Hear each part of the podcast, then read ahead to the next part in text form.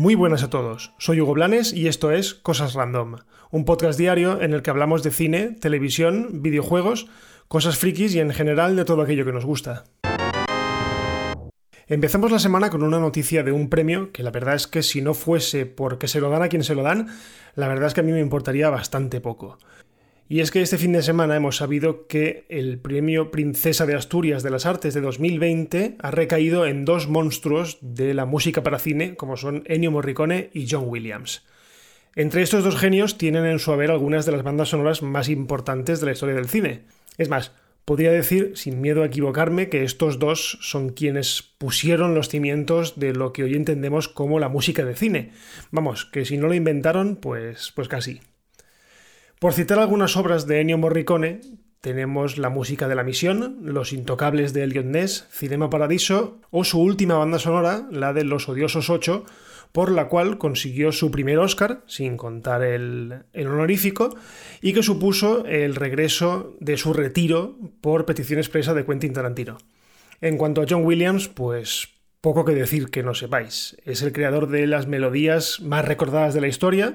Sin él, eh, la verdad es que Star Wars, Superman, Indiana Jones o Parque Jurásico, pues jamás hubiesen sido lo que son hoy. Verdaderas obras maestras de un género que muchos consideran menor frente a la música clásica y que yo, por el contrario, eh, lo considero muy, muy superior. De hecho, eh, si algo soy, es un friki de las bandas sonoras y no hay día que no tenga puesta una mientras trabajo.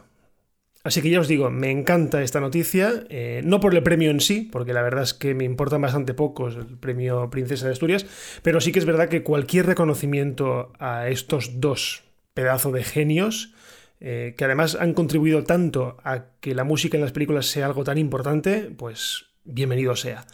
Así que enhorabuena. Y seguimos con esa máquina de generar rumores que es Warner y en concreto HBO Max.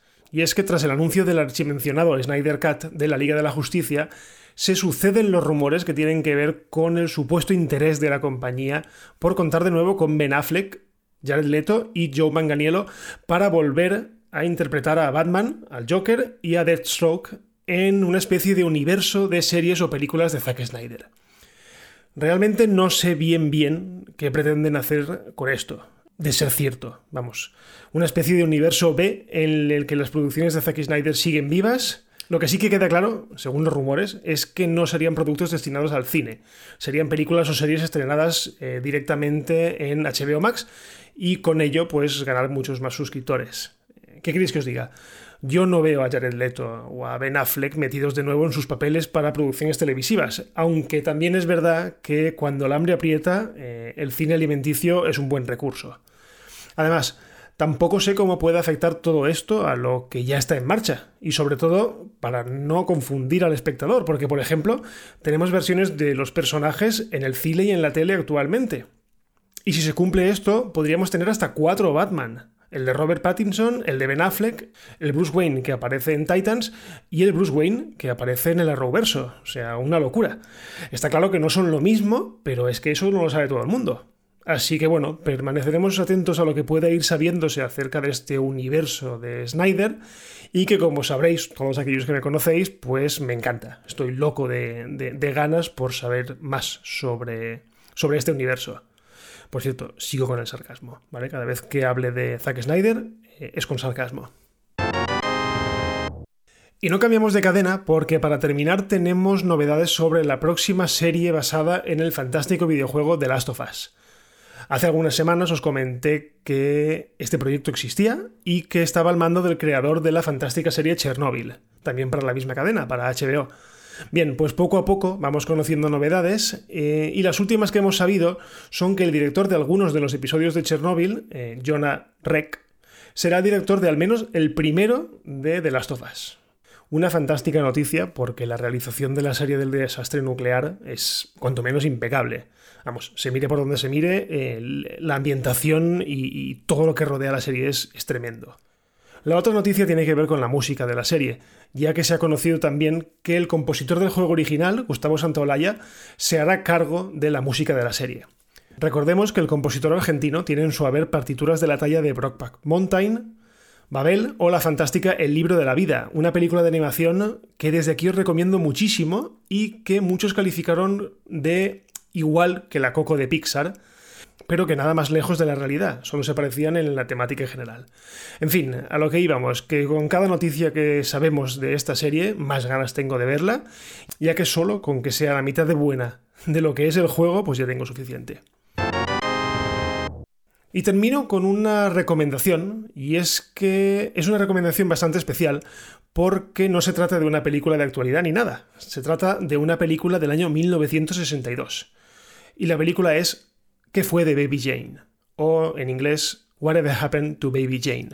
Una película que habré visto 10 veces, no me canso de verla, y que supuso la primera y única película que consiguió juntar a Betty Davis y John Crawford Dos actrices que se odiaban a muerte en la vida real. Sí, yo creo que esta película me fascina básicamente por toda la historia detrás o que rodea a Betty Davis y a Joan Crawford y de cómo se puteaban eh, la una a la otra durante el rodaje. Así que si os gusta el buen cine clásico, os la recomiendo mucho. Y hablando de intrahistorias de la película, eh, bueno, os recomiendo también mucho la serie Feud, eh, de Ryan Murphy, una serie protagonizada por Susan Sarandon y Jessica Lange en, el papel de Betty Davis y John Crawford respectivamente, y que precisamente va de eso, de la enemistad entre las dos viejas glorias del Hollywood clásico y de, bueno, cómo afrontaban eh, la vejez eh, cada una de las actrices. Todo ello, pues, evidentemente, entrecruzándose entre ellas. Ya os digo, una serie que a mí me gustó mucho y que estaba hasta hace poco disponible en HBO, pero que la he buscado últimamente y ya no la he encontrado. Así que bueno, si tenéis alguna manera de verla, sea como sea, pues ya os digo que vale muchísimo la pena. Bueno, y hasta aquí el episodio de hoy de Cosas Random. Recordad que todos los días a las 7 de la mañana, más o menos, hora peninsular de España, tenéis un nuevo episodio disponible. Y lo de siempre, como estamos disponibles en todas las plataformas, pues si os gusta, compartid, porque la verdad es que me haréis muy feliz. Haréis que esto valga la pena hacerlo y si no pasa nada, pues nos escuchamos mañana. Adiós.